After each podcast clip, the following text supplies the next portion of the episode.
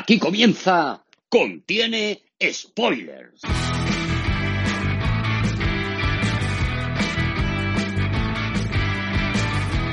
Muy buenas a todos y a todas, ¿cómo estáis? Espero que os estéis cuidando mucho. Hemos llegado ya al episodio 9 de Star Wars y tengo sentimientos encontrados con esto. Por un lado, me encanta hacer este podcast y que me estéis escuchando, pero por otro, no tengo ni puñetera idea de qué temas voy a tratar en próximas semanas, así que estoy un poco estresado con esto. Tengo varias ideas en el tintero, pero aún no he desarrollado nada, así que, bueno, ya iremos viendo. Fieles a nuestra tradición, vamos a repasar los comentarios de la semana anterior. Javier Torán me pregunta en primer lugar que cómo estoy. Pues gracias por preguntar, Javier. Estoy encantado de que no faltes nunca a tu cita semanal con el programa. ¿Cómo estás tú? Javier dice que no cree que vuelva a ver el episodio 8, quizás por sus tramas perdidas o quizás por los chistes fuera de contexto. No sabes cuánto te entiendo, Javier. Pues agárrate que la que sigue es de traca. Rubén dice que empecé siendo muy benévolo y acabé dándole donde se merece y mostrando su acuerdo conmigo respecto al tema de los chistes.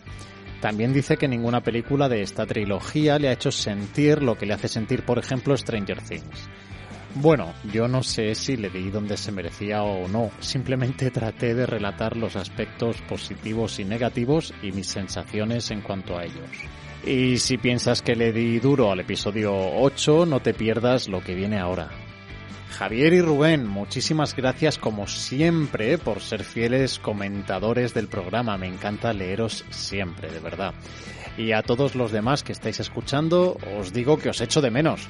Me encantaría interactuar con todos vosotros, así que podéis darme el gusto y dejar vuestros comentarios.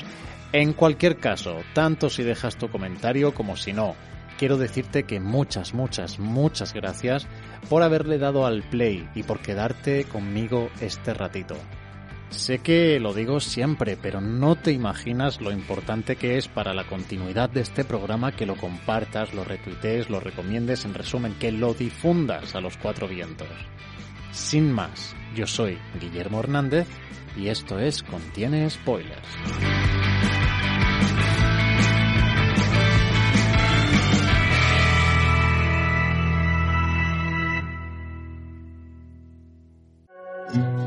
Bueno, episodio 9.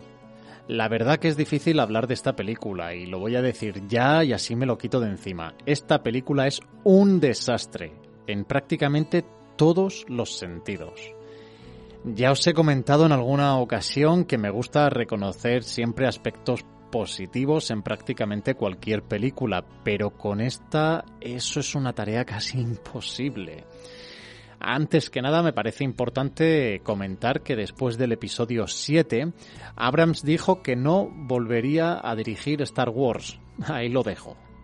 En las dos anteriores teníamos películas que, pese a sus malos guiones y sus defectos, podían disfrutarse de un modo u otro, ya que tenían virtudes capaces de medio tapar ese guion o esos defectos.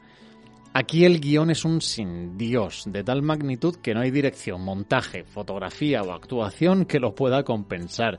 Pero es que ningún otro aspecto es realmente bueno.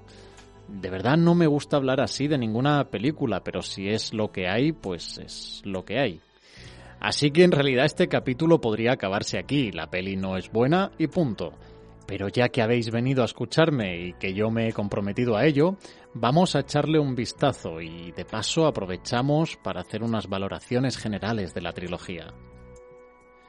Empecemos por lo que decía al principio, el guion. En realidad ya mucha gente en redes y YouTube ha dedicado muchas horas a analizarlo y a sacar todos sus fallos que no son pocos. Nada, absolutamente nada tiene sentido.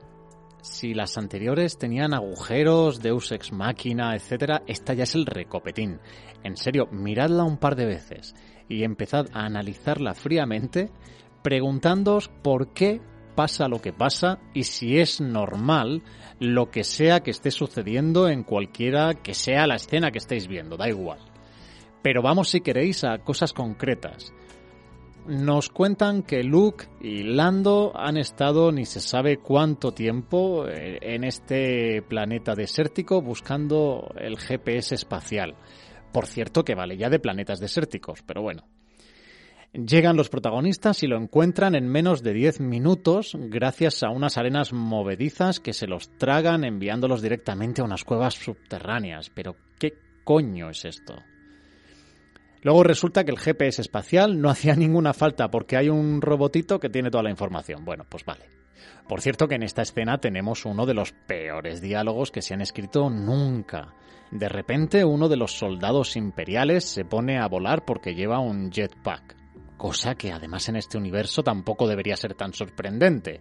Bueno, pues Poe Dameron pregunta, ¿ahora vuelan? Y alguien responde, sí, vuelan. En fin, sin comentarios.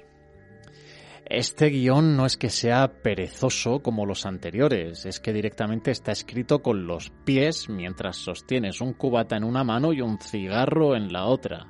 En lo único que parece que se esfuerza un poquito este guion es en enmendarle la plana a Ryan Johnson por su película anterior. Lo más llamativo de todo es que de repente Rey resulta que es la nieta del emperador. Pero no habíamos quedado en que no era nadie. Pues no Ryan Johnson, tiene que ser alguien, porque así lo han pedido los fans por Twitter. También tenemos a Luke en su forma fantasmal diciendo que el arma de un Jedi merece más respeto. Otra bofetada en la cara a Johnson. Tampoco se recupera esta figura del Jedi que, aun siendo bueno, es capaz de estar en contacto con el lado oscuro. Al final son todos buenos o malos Fácil, simple y para toda la familia. El chaval esclavo sensible a la fuerza ni está ni se le espera. ¿Y qué hay de aquello de montar una rebelión con tan poca gente? Pues eso digo yo, ¿qué hay de aquello? Porque en este episodio 9 vuelve a haber un copón de gente y parece que la escasez de personal ha dejado ya de ser un problema. Y al final, los libros eh, Jedi que Yoda pretendía quemar con tanta alegría, resulta que sí tenían importancia. Es decir, es que prácticamente todo lo planteado por Johnson en la peli anterior a tomar por saco. Y así tenemos que del episodio 8 prácticamente nada tiene un impacto directo en la trilogía. Y os recuerdo que es una peli de 150 minutazos. Y sé que me pongo pesado, pero vuelvo a insistir, no hay que hacer películas para los fans, que luego pasa lo que pasa. Y hablando de esto, la actriz que interpreta a Rose en el episodio 8 y 9 también tuvo que cerrar sus cuentas en redes sociales debido al acoso de los fans. Pues va JJ Abrams en esta peli y lo que hace es prácticamente anular al personaje. Podría haber currado duro para darle un arco argumental interesante que cerrara bocas, pero prefiere quitárselo de encima de un plumazo. Pues eso, en mi opinión, es validar de manera implícita a los acosadores. Y me vais a permitir lo que voy a decir, pero licitar el bullying de ese modo es de ser gilipollas. Perdón, volviendo a la peli. Pensaréis que el episodio 7 quizás también tenía un mal guion, pero lo salvaba la dirección. Y aquí tenemos al mismo director.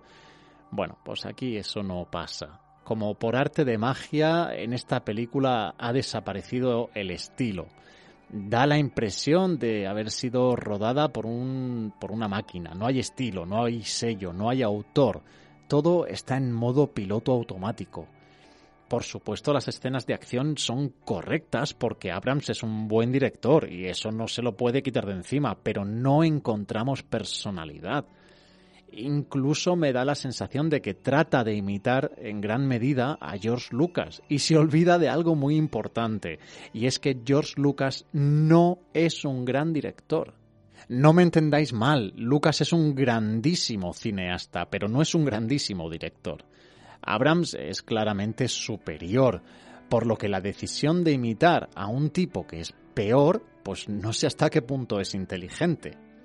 En general, todos los estándares de calidad parecen haber disminuido. Aquella sensación que teníamos de que las localizaciones exteriores e interiores estaban vivas ha desaparecido completamente, dando paso una vez más a decorados y cromas fríos y sin vida, incluso ojos mal iluminados. En serio, a mí por momentos eh, me da la sensación de que la iluminación es más propia de un plató de televisión con el foco a chorro.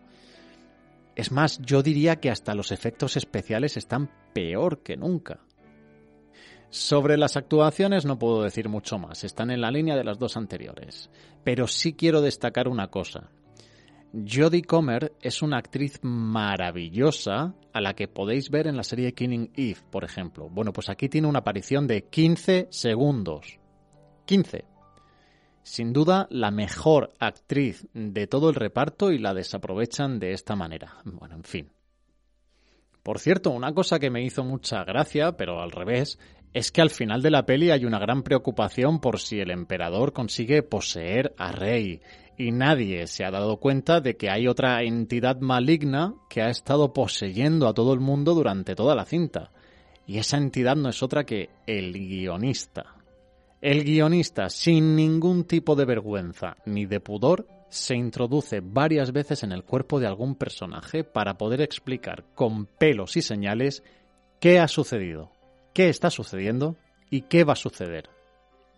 Hasta el emperador en sí mismo es poseído por este ser abyecto cuando explica con todo lujo de detalles su malévolo plan y cómo va a llevarlo a cabo. Por si todo lo anterior no fuera poco, tenemos una manía que ya empieza a ser preocupante, y es la de explicar cosas de la peli fuera de la peli.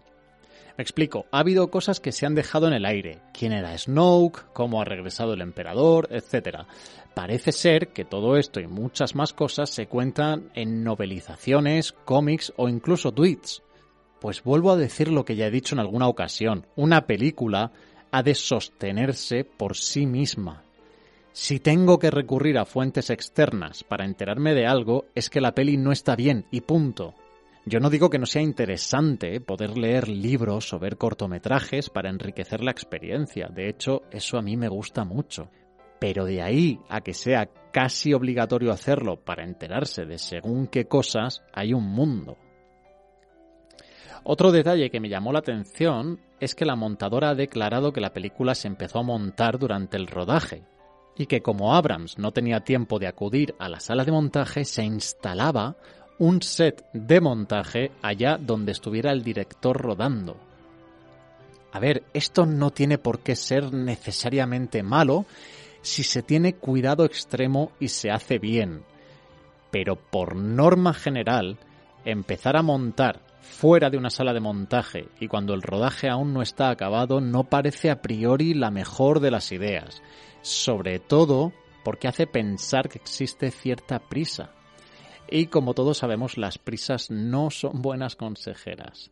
En fin, como he dicho, y perdón, la peli es un absoluto desastre. Y ahora viene la pregunta obligada. ¿Es un final digno?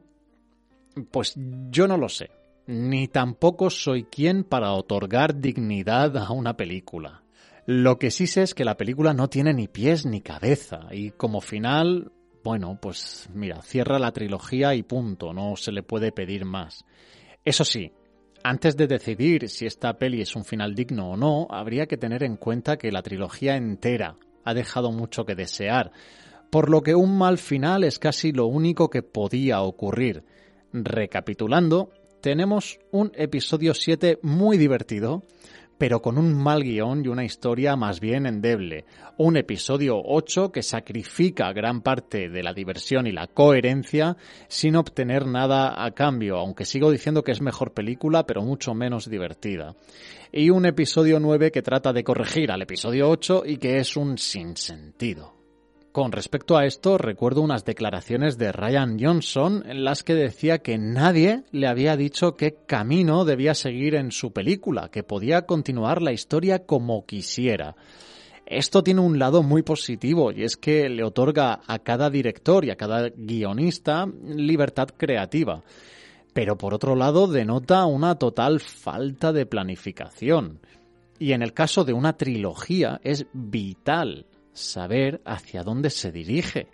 Si no, corres el riesgo de tener que hacer una tercera parte que gaste esfuerzo y energía en arreglar la segunda parte. Yo no puedo dejar de pensar que el error de esta trilogía está en sus propios cimientos.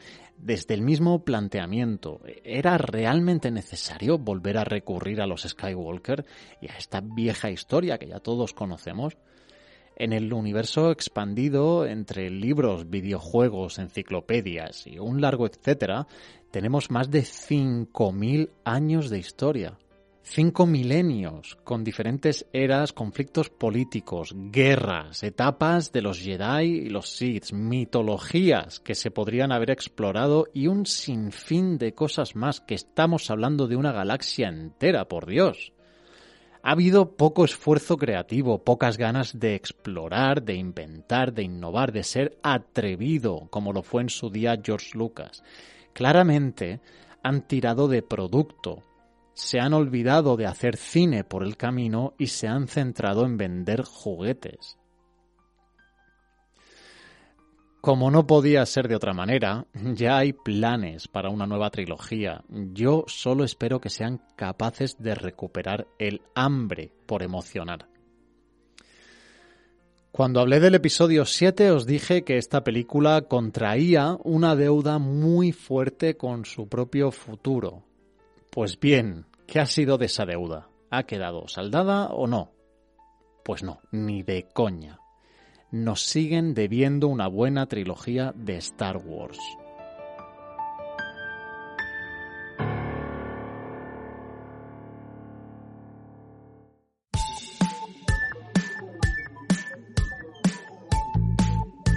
Y nada más. Con esto terminamos ya el repaso a estas nuevas películas de Star Wars. Espero que lo hayáis disfrutado tanto como yo. Quiero agradecerte, como siempre, de verdad que hayas estado ahí hasta el final y te recuerdo que me encantaría comentar contigo tu opinión acerca de estas pelis, de este capítulo o de lo que quieras. Así que no seas tímido y deja tu comentario en nuestro Twitter, arroba tiene spoilers, en Facebook contiene spoilers, en YouTube o iVoox. Cuidaos mucho. Un saludo a todos y nos escuchamos.